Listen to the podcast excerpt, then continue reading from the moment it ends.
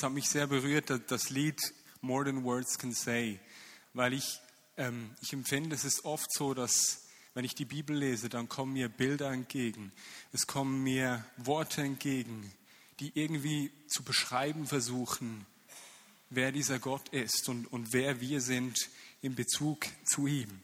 Und das, das ist wie ein Ringen und, und dann lese ich die Bilder und es, und es spricht zu mir und ich sehe mir neue Facetten. Und darum fand ich heute das Lied so schön und ich finde die Geschichten so schön, die wir uns erzählen, was Gott tut. Wir ringen um Worte, um irgendwie zu beschreiben, wer dieser Gott ist und, und wie dieser Gott ist und was er alles tut. Und ähm, Gott ist immer viel größer, als wir es ausdrücken können.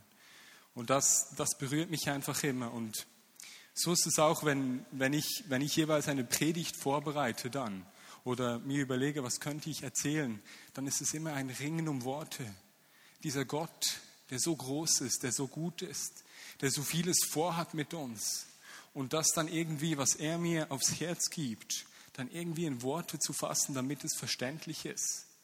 Das ist ein so ein schönes Ringen. Und dann ähm, merke ich dann, aber ich, also merke ich dann manchmal, dass es gar nicht so sehr auf das ankommt.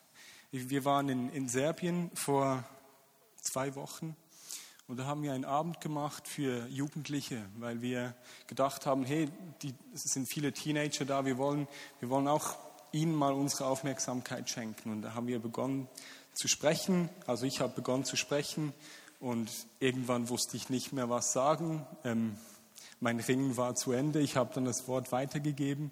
Äh, jemand von unserem Team hat weitergesprochen und äh, äh, auf jeden Fall haben wir dann die, die Teenager gefragt, hat euch irgendwas angesprochen? Und sie alle, nee, eigentlich nicht, nee, sagt uns nicht, betrifft uns nicht. Und es war so ziemlich eine komische Situation für uns.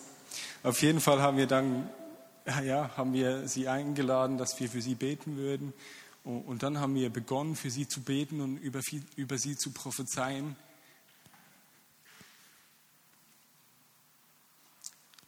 Und der Geist ist gefallen. Wir haben dann gehört, dass einige Mädchen, die seit langer Zeit ähm, verstritten waren, nicht mehr zusammen gesprochen haben, dass die wieder sich versöhnt haben. Jung, junge Männer, die eigentlich nicht so dafür bekannt sind, Gefühle und Emotionen zu zeigen, waren laut weinend äh, vor der ganzen Gruppe.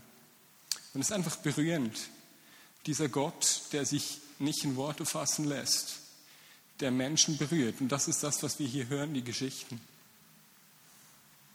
Ein, ein lebendiger Gott,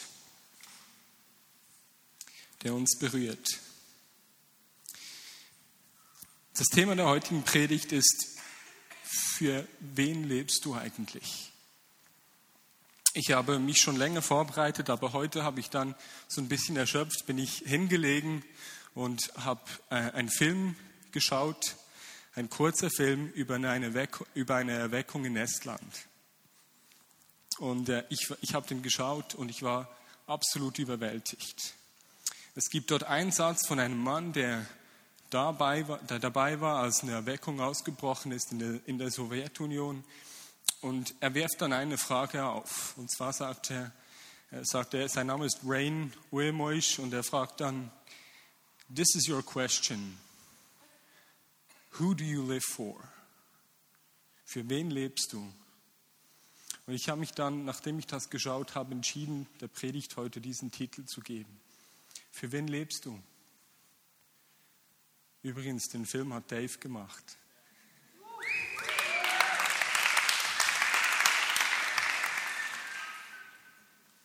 Ich würde manchmal am liebsten einfach mit meiner Frau in die Ferien fahren, alles zurücklassen, am liebsten ein Konto voller Geld, drei Monate weg, nichts, nichts, keine Verpflichtungen, nichts tun müssen, einfach entspannen, heute hier hingehen, morgen entscheiden, ja, jetzt machen wir das. Solche Gedanken habe ich manchmal, aber dann erinnert mich Gott immer wieder daran, dass er einen Plan hat und dass er mit mir etwas reißen will. Und dann wird mir immer wieder klar, es gibt einen Grund, wieso ich Verantwortung übernehme. Und, diese, und das liegt, das, dieser Grund liegt darin, dass er einen Plan hat mit meinem Leben. Und ich möchte jetzt zusammen eine Parabel lesen, eine Stelle in Matthäus 25, 14 bis 30. Und wir werden sehen, äh, wieso ich den Text gewählt habe. Matthäus 25, 14 bis 30. Es ist wie bei einem Mann, der vorhatte, in ein anderes Land zu reisen. Er rief seine Diener zu sich und vertraute ihnen sein Vermögen an. Einem gab er fünf Talente, einem anderen zwei und wieder einem, und wieder einem anderen eines. Jedem seine, seinen Fähigkeiten entsprechend. Dann reiste er ab. Der Diener, der fünf Talente bekommen hatte, begann sofort mit dem Geld zu arbeiten und gewann fünf weitere dazu. Ebenso gewann der, der zwei Talente bekommen hatte, zwei weitere dazu. Der aber, der nur ein Talent bekommen hatte, grub ein Loch in die Erde und forderte seine Diener auf, mit ihm, nein, grub ein Loch in die Erde und versteckte das Geld seines Herrn. Nach langer Zeit kehrte der Herr zurück und forderte seinen Diener auf, mit ihm abzurechnen. Zuerst kam der, der fünf Talente erhalten hatte. Er brachte die anderen fünf, er brachte die anderen fünf Talente mit und sagte, Herr, fünf Talente hast du mir gegeben, diese fünf hier habe ich dazu gewonnen. Sehr gut, erwiderte der Herr, du bist ein tüchtiger und treuer Diener. Du bist mit dem wenigen treu umgegangen, darum will ich dir viel mehr anvertrauen. Komme rein zum Freudenfest deines Herrn. Dann kam der, der zwei Talente erhalten hatte. Herr, sagte er, Zwei Talente hast du mir gegeben, hier sind die zwei, die ich, die, die ich dazu gewonnen habe.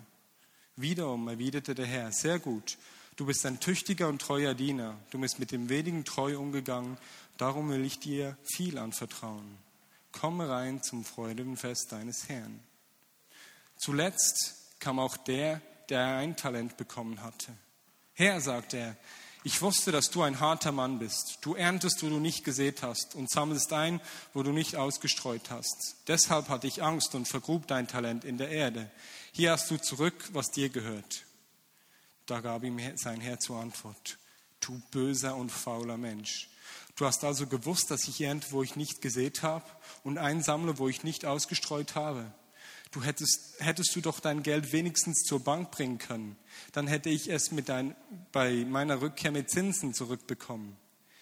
Nehmt ihm das Talent weg und gebt es dem, der die zehn Talente hat. Denn jedem, der hat, wird gegeben und, wer, und wird im Überfluss haben.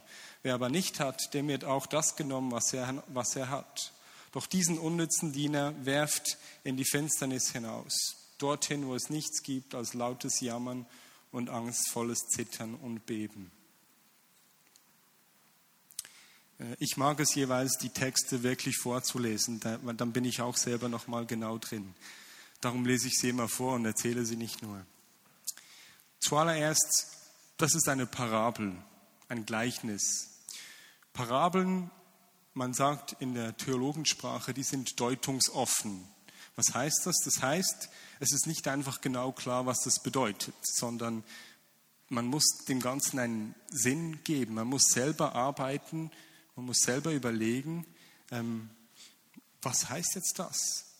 Ich liebe Parabeln, weil genau an Parabeln kann ich immer wieder merken, wie der Geist wirkt durch die Schrift, weil wir dort angewiesen sind darauf, dass wir Sinn gewinnen, weil es nicht einfach so auf der Hand liegt.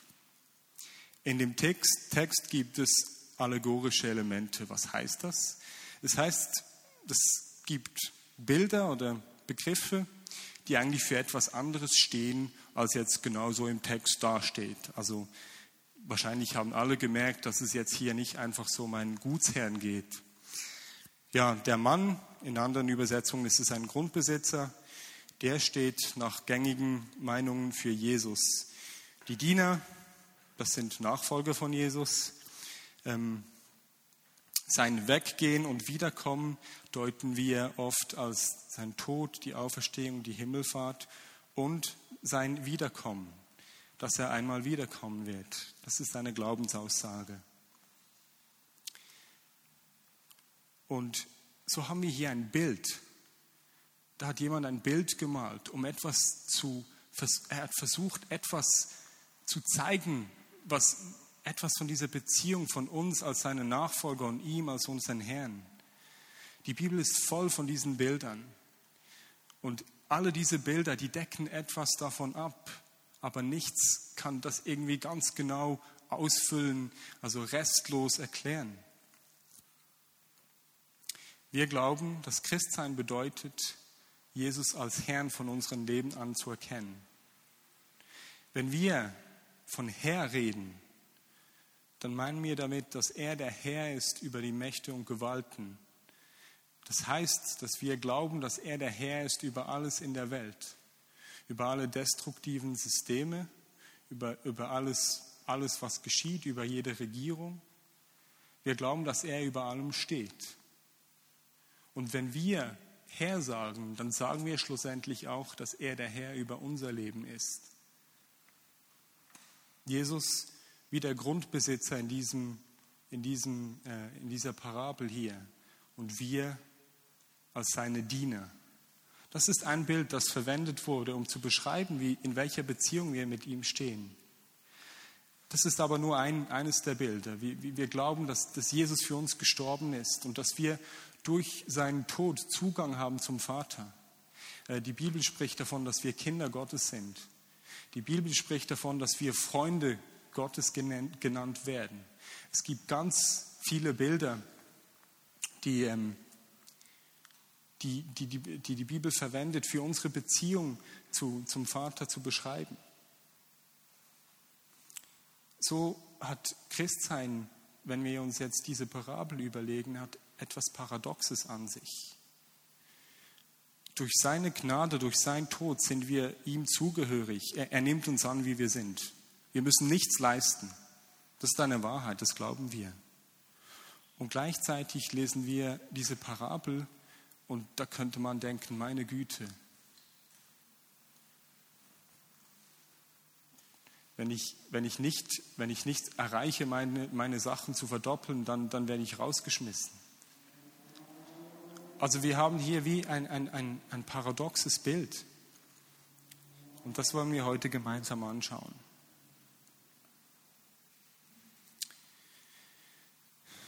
Das Erste, was ich als wichtig erachte, wenn wir, wenn wir über diese Parabel sprechen, ist die Erkenntnis, du bist begabt.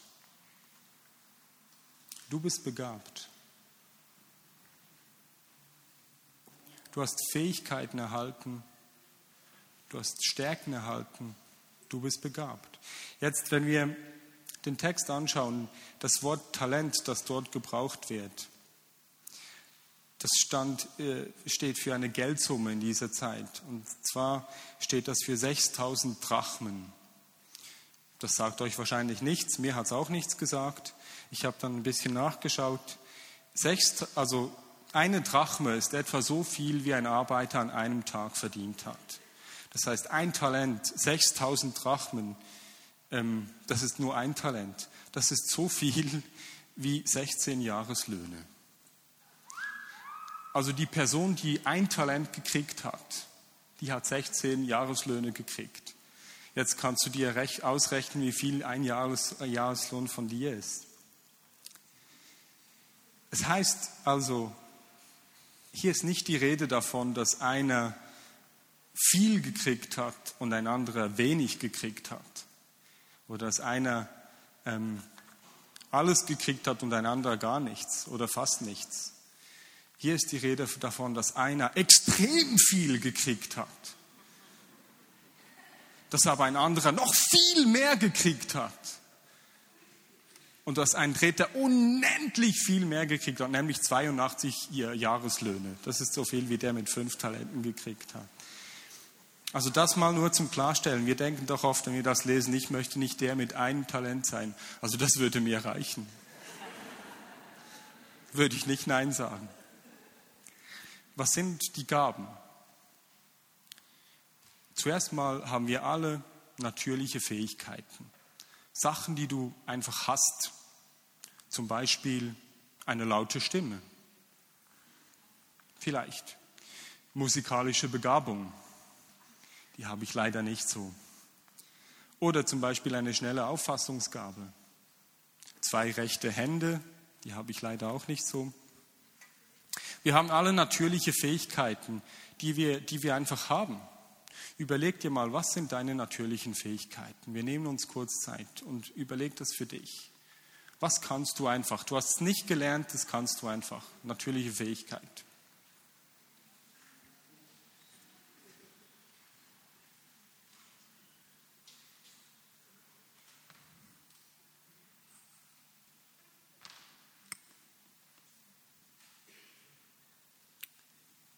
Neben den natürlichen Begabungen, natürlichen Fähigkeiten haben wir auch Dinge, die wir gelernt haben. Zum Beispiel Sprachen oder Sprachen lernen oder zum Beispiel ähm, Lesen und Schreiben. Jetzt, wir würden vielleicht nicht denken, dass das so speziell ist. Aber ich war in einem Roma-Dorf in Serbien und dort ist Lesen und Schreiben können schon eine wahnsinnige Fähigkeit erlernte, weil dann kannst du anderen Sachen vorlesen, die sie selber nicht lesen können erlernte Fähigkeiten, eine Buchhaltung führen. Wäre auch noch gut, wenn ich das könnte. Ähm, Pflanzenzyklen erkennen. Wie wächst eine Pflanze? Wie muss ich wann was machen, damit sie richtig wächst? Griechisch übersetzen, das ist jetzt eher mein Gebiet. Wir haben alle erlernte Fähigkeiten. Jeder, der hier drin sitzt, hat auch Dinge, die er gelernt hat. Und jetzt kommen wir zu einem Punkt, den ich persönlich als ähm, einen der wichtigsten erachte. Neben den natürlichen Gaben, die wir haben, die jeder hat, neben den Dingen, die wir erlernen, gibt es noch ein drittes, einen dritten Bereich. Und das sind die Geistesgaben. Es gibt verschiedene Listen, Auflistungen in der Bibel, was die alles sind. Zum Beispiel Worte Erkenntnis, Weisheit, Wunderheilung, Prophetie, Zungenrede, Glaube, Unterscheidung der Geister, das sind so die, die genannt werden. Jetzt das Krasse aber ist daran, da gibt es unterschiedliche Meinungen, aber die Meinung, die wir vertreten, ist, dass die Geistesgaben, dass das Geschenk des Geistes, das ist der Geist selbst. Die Gaben leben den Geist. Und wir, die wir mit Jesus verbunden sind, wen haben wir in uns? Den Geist. Wir, ihr habt sicher, wenn ihr schon öfter in der Vineyard gewesen seid, habt ihr sicher schon den Satz gehört, everyone gets to play, jeder kann mitspielen. Dieser Satz haben wir, weil wir glauben, dass jeder, der Jesus nachfolgt, den Geist in sich trägt und dass jeder, der den Geist in sich trägt, befähigt ist, die Gaben des Geistes zu sehen, zu sehen, wie die Gaben des Geistes durch ihn wirken. Ich finde das krass.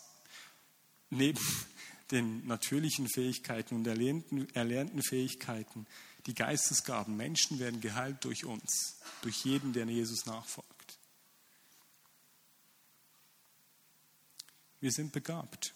Ein Talent, Drei, fünf. Was spielt es für eine Rolle, wenn wir uns denken, dass wir Zugang zum Geist haben? Jeder, der hier sitzt. Jeder. Durch dich kann ein Wunder geschehen. Du kannst Gottes Stimme hören und Menschen dadurch ermutigen. Oder noch was anderes, das sind so die Dinge, die jetzt, die wir schon öfter gehört haben in, in God Stories. Aber du kannst weise Entscheidungen treffen. Du kannst erkennen, wenn etwas von Gott kommt oder wenn etwas nicht von Gott kommt.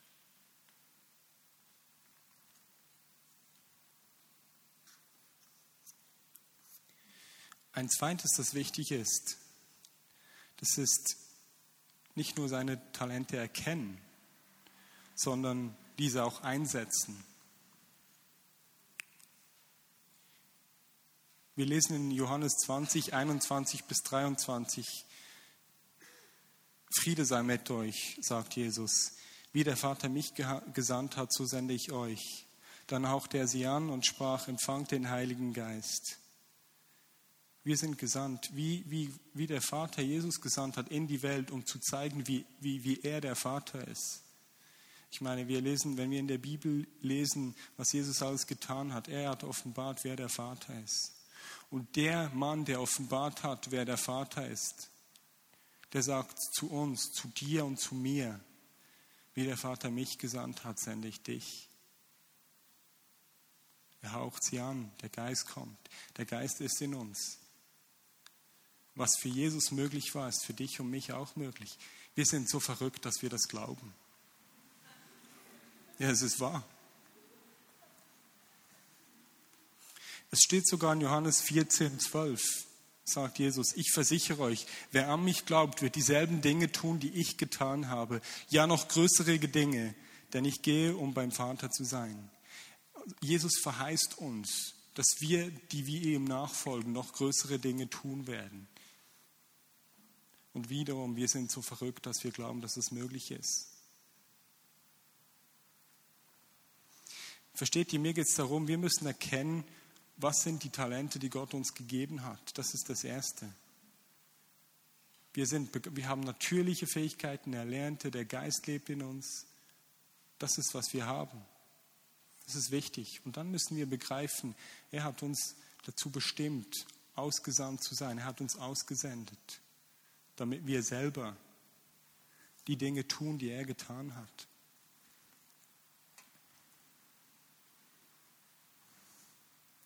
Ein wichtiger Punkt äh, hier an, dem, an, an, dieser Stelle. Wenn wir ein bisschen weiterlesen, das, die, das, die Parabel steht ja in Matthäus 25, wenn wir ein bisschen weiterlesen im Text, dann kommt die Stelle mit, mit, mit dem Endgericht, wo Jesus ähm, davon spricht, ich war nackt und ihr habt mir zu essen gegeben, ich war durstig und ihr habt mir zu trinken gegeben, ähm, ich war hungrig, ihr habt mir Essen gegeben. Ähm, Ihr könnt die Stelle ein bisschen weiterlesen, dann, dann habt ihr den Text auch. Äh, was mir daran wichtig erscheint, ist, es geht bei den Parabeln, wenn wir die einsetzen, die aufgefordert sind, die einzusetzen, dann geht es nicht um uns. Es geht nicht darum, dass wir das für uns tun, dass wir mehr haben oder besser sind, besser dastehen, schönere Kleider haben. Es geht um, um, um die Menschen. Es geht um die Menschen, die Not leiden. In allen Formen. Die Menschen, die Gott nicht kennen. Zum Beispiel. Aber auch die Menschen, die Hunger haben. Die nackt sind. Es sind auch wieder Bilder, ähm, die verwendet werden, um eine, um, um eine Gruppe zu beschreiben. Also wir müssen jetzt nicht nackte Leute suchen gehen. Aber die Augen offen haben für die Not in unserem Umfeld.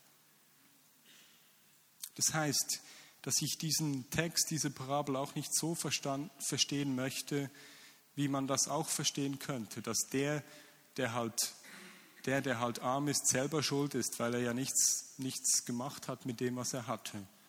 Sind ja selber schuld. Die Afrikaner, die sind ja faul. Das will ich nicht so verstanden haben, weil ich glaube, es geht hier um etwas anderes.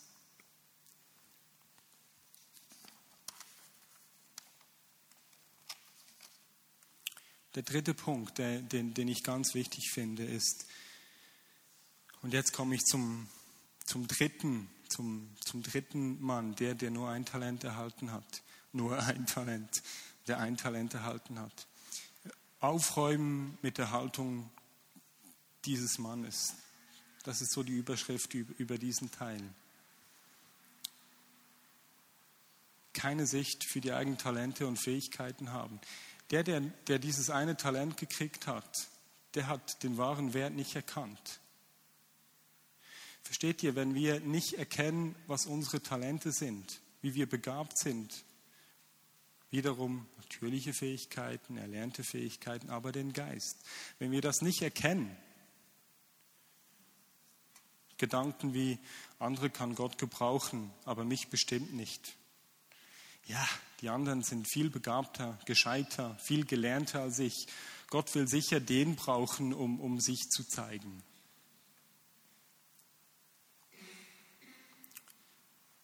Wenn wir keine Sicht für unsere Talente und Fähigkeiten entwickeln, dann können wir sie auch nicht einsetzen. Das ist ganz wichtig. Wir müssen erkennen, dass wir begabt sind. Und wir müssen aufräumen mit den Gedanken der Minderwertigkeit. Oder auch zum Beispiel durch Vergleichen. Durch Vergleichen verpassen wir oft, Gott zu sehen, wie Gott großzügig, so großzügig an uns selbst ist. Ich lese den Satz noch, den habe ich aufgeschrieben. Durch, durch Vergleichen verpassen wir oft Gottes Großzügigkeit an uns selbst zu erkennen. So ungefähr. Also wenn wir uns vergleichen, ja, ich habe nur ein Talent, der hat fünf dann verpassen wir, dass wir 16 Jahreslöhne gekriegt haben. Und wirklich, das ist viel. Und wir verpassen, dass wir etwas hätten, das wir einsetzen könnten. Dass wir etwas haben, womit wir sichtbar machen können, wer Gott ist.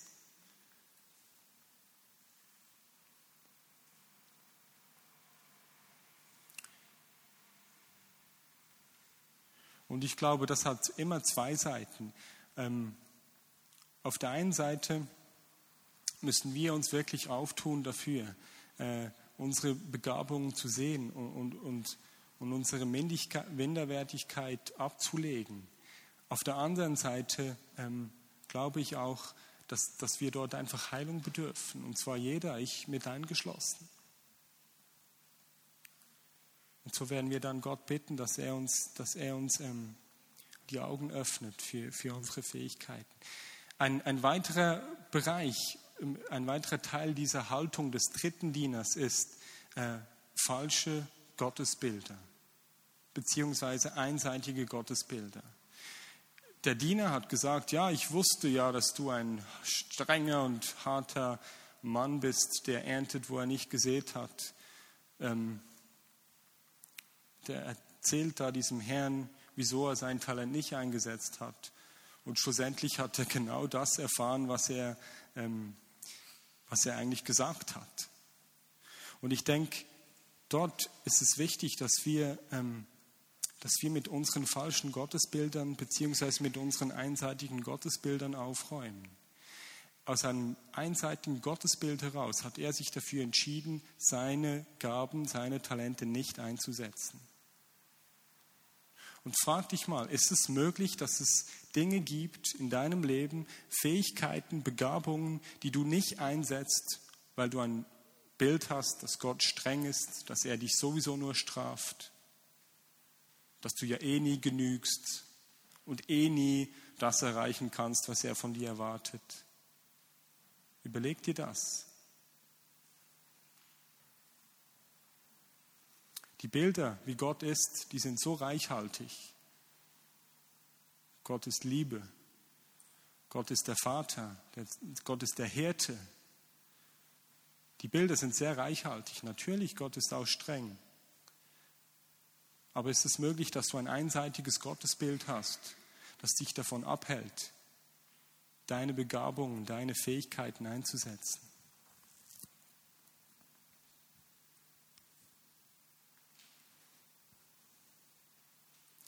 Und ein, ein Punkt ist mir noch wichtig. Äh, wir sprechen hier wirklich so über, eine, über ein Spannungsfeld. Ne? Also ich bin Diener und ich soll, ich soll einsetzen, was ich habe und muss ich jetzt leisten oder was. Also das ist ein Spannungsfeld, wo wir drin stehen. Und da will ich euch sagen, hey, Gott liebt dich und er nimmt dich genauso an, wie du bist.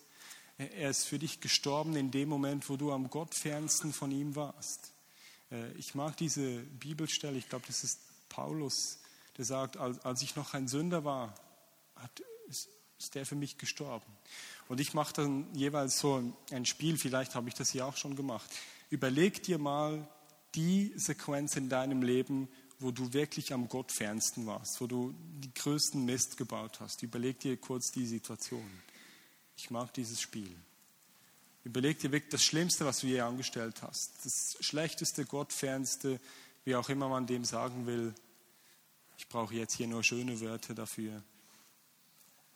Und genau dort, an dem Punkt, hat Jesus entschieden, für dich zu sterben. Verstehst du? Es geht nicht um Leistung. Gott liebt dich, wie du bist und nimmt dich an, wie du bist. Aber das Ding ist, er will mit dir was reißen. Er ist nicht einfach, wie soll ich sagen, er sieht so viel in dir, er sieht so viele Begabungen und Talente die er dir gegeben hat. Und er will sehen, wie du die brauchst und wie du die Welt veränderst mit ihm zusammen. Und darum ist dieses Spannungsfeld da.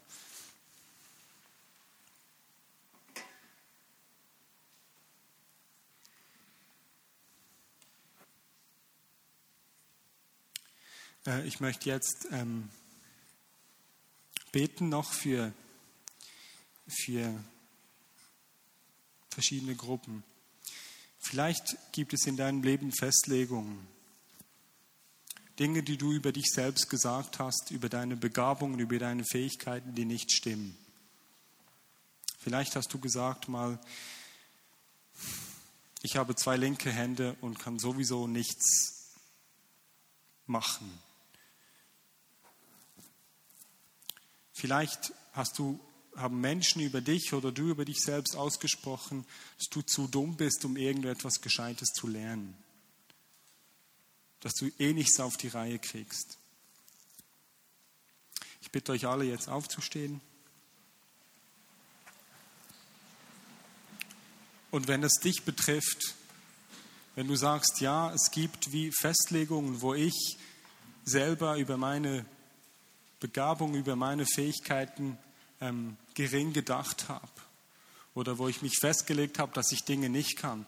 Auch ein Klassiker, ich kann keine weisen Entscheidungen treffen. Ich treffe immer falsche Entscheidungen.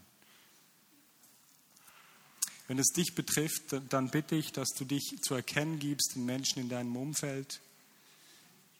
Wenn du niemanden kennst, darfst du die Hand heben und dann wird jemand zu dir kommen und dann beten wir für die Gruppe. Und ich bitte euch, anderen jeweils für die Menschen zu beten. Wir nehmen uns zwei Minuten Zeit. Jesus, und ich lade dich ein, dass du unsere Sicht zurechtrückst, dass du uns Augen schenkst für die Fähigkeiten und Begabungen, die du uns gegeben hast. Vater, öffne unsere Augen.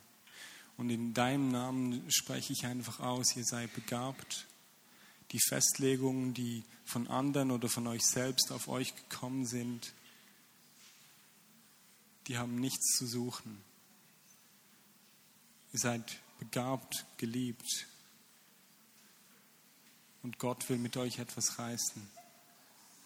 Wir bleiben in der Haltung und ich möchte für eine zweite Gruppe beten. Wenn du, ähm, wenn du ein einseitiges Gottesbild hast, Du hast ein Gottesbild, dass du vielleicht, du könntest jetzt zu mir kommen und könntest es mir biblisch begründen, wieso jetzt Gott so ist. Wenn du ein einseitiges Gottesbild hast und Gott als der strafende Richter siehst beispielsweise, dann wollen wir auch für dich beten. Gott ist der Härte, der gute Härte. Wir dürfen ihn Vater nennen. Wir sind von Jesus Freunde genannt, die eingeweiht sind in die Geheimnisse des Reiches. Wir sind von ihm gesandt, um ihn sichtbar zu machen und sogar noch größere Wunder zu verbringen, als Jesus getan hat. Wenn es dich betrifft, einseitige Gottesbilder, dann wiederum gib dich zu erkennen. Wenn du niemanden kennst, dann darfst du die Hand heben, jemand wird zu dir kommen und dann beten wir für, für falsche Gottes, für einseitige und falsche Gottesbilder. Wiederum zwei Minuten.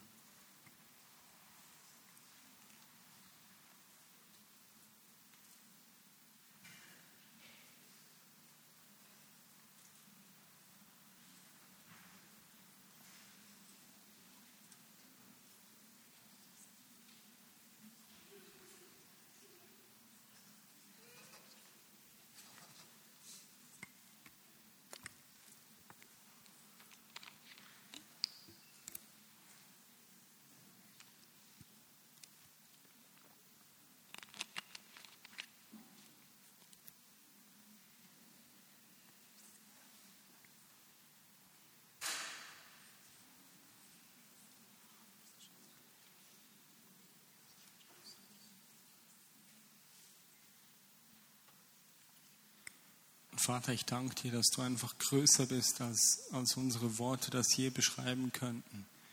Dass es kein Bild von dir gibt, in dem, in dem dein Wesen und dein Sein aufgehen würde. Und Vater, ich lade dich ein, dass du dich einfach zeigst in deiner Fülle, auf neue, ähm, in neuen Formen, Vater. Und dort, wo falsche oder einseitige Gottesbilder bestehen, dort, Jesus, lade ich dich ein, dass du kommst. Dass du kommst, dich zeigst. Wir glauben, dass du dich heute noch zeigst, offenbarst, gegenwärtig bist hier heute. Ich möchte jetzt noch, bevor ich dann zum Ende komme, für eine äh, dritte Gruppe beten, wobei ich nicht unbedingt beten möchte. Aber wer ist hier, der sich, äh, als ich erzählt habe, dass der Geist da ist und für jeden zugänglich ist, du hast das gehört, du fandst das vielleicht toll und interessant, aber du hast es selber noch nie erlebt, dass der Geist durch dich wirkt, dass Menschen geheilt werden oder so. Hast du noch nie erlebt? Du möchtest es gerne erleben ähm, dann bitte ich dich, dass du nach vorne kommst, hier links. Wenn du erleben möchtest, wie Gott durch dich wirkt und du hast es bisher noch nicht erlebt, nicht wenn du das schon hundertmal erlebt hast, es geht jetzt nicht um die Gruppe, wenn du noch nie erlebt hast, wie ein Wunder durch dich geschehen ist, du hast es gehört und du möchtest das erleben, komme hier vorne nach links.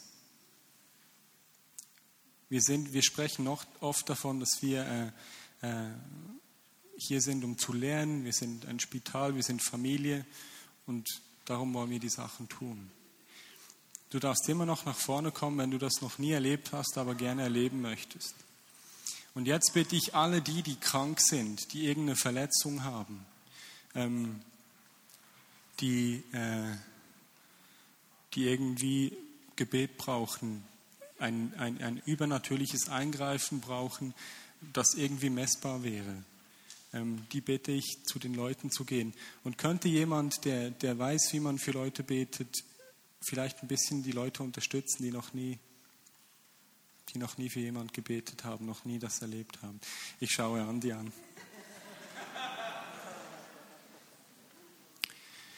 Ganz kurz, wir glauben, dass wir für Menschen beten können. Wir sind bevollmächtigt. Wir können, äh, wir können Heilung aussprechen. Wir schreien nicht, wenn wir für Heilung beten. Ähm, wir sprechen das aus in kurzen Sätzen, schauen die Menschen an. Genau, hier drüben. Wer beten möchte und wer verletzt ist, gibt sich bitte auch zu erkennen. Mhm. Ihr, ihr, die, ihr, ihr, die jetzt noch nie erlebt habt, wie ein Wunder durch euch geschehen ist, Ihr dürft jetzt für die Menschen beten, die Verletzungen haben, die krank sind oder etwas.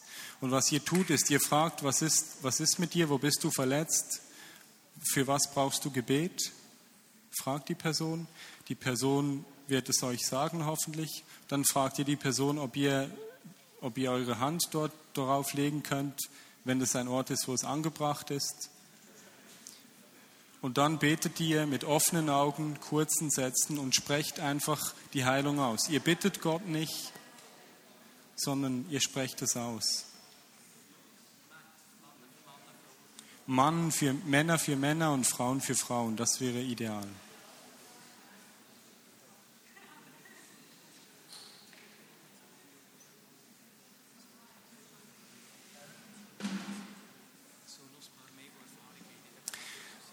Menschen, die können noch ein paar mehr, die das schon mehr erlebt haben, wie Gott durch sie gewirkt hat, die Leute unterstützen gehen, die das noch nie erlebt haben. Ich schaue jetzt in diese Ecke. Es ist für uns wichtig, wir wollen, dass alle das erleben, weil wir glauben, dass es jedem zugänglich ist.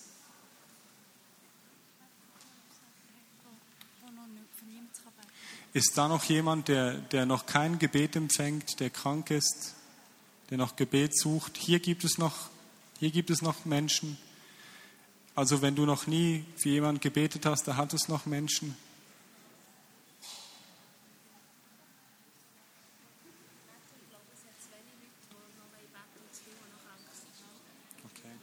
Hat jetzt jeder, der für jemanden beten möchte und das noch nie erlebt hat, jetzt die Beta, jeder, der äh, der erleben möchte, wie Gott durch ihn wirkt, hat jeder jemand, für den er beten kann. Ich entnehme dem, dass, dass es so ist. Und dann dürfen sonst andere Leute auch noch beten, die schon erlebt haben, wie Gott gewirkt hat. Jesus, ich danke dir, dass du wirkst. Ich danke dir, dass du durch alle deine Nachfolger wirken willst mit deinem Geist. Und dass du das tust und dass das für uns nicht einfach nur Worte sind, die wir in der Bibel lesen, sondern erfahrbare Realität. Ich werde euch jetzt nicht auffordern, gleich zu erzählen, aber wenn du jetzt erlebt hast, wie jemand geheilt wurde durch dich und du das noch nicht noch nie vorher erlebt hast, dann komm doch, erzähl das mir nachher oder erzähl es nächste Woche bei den God Stories vorne. Oder ein E-Mail an godstories at vineyard-bern.ch. Es ist wichtig, dass Sie uns das erzählen, was Gott tut. Ich möchte jetzt zum Schluss kommen und bitte euch noch mal kurz um Aufmerksamkeit. Was wir eigentlich möchten, ist, wir möchten die Haltung und die Sicht der ersten beiden Diener. Die hatten eine gesunde Selbstsicht, sie hatten eine Sicht für die Gaben, die sie erhalten hatten. Sie hatten eine gesunde Sicht auf die eigene Begabung, auf die eigenen Fähigkeiten. Sie hatten aber auch ein ausgewogenes Gottesbild. Und das Schöne ist an der Geschichte, an dieser Parabel, die versucht zu erzählen, wie es sich verhält mit unserer Beziehung zu Gott dass jeder, der seine Fähigkeiten eingesetzt hat für seinen, für seinen Herr, jeder, jeder hat verdoppelt, was er hatte. Jeder hat Frucht gebracht. In der Geschichte ist nicht einer, der seine Fähigkeiten und seine Begabungen eingesetzt hat, der nicht hätte Frucht getragen. Und ich glaube, dass dort eine Wahrheit liegt wenn wir erkennen, die Gaben, Talente, Fähigkeiten, die Gott in unser Leben gelegt hat, wenn wir eine gesunde Sicht auf uns selbst haben, eine gesunde Sicht auf Gott, wer Gott ist, was er mit uns vorhat. Und wenn wir dann bereit sind, die Dinge einzusetzen, dann werden wir Frucht tragen. Amen.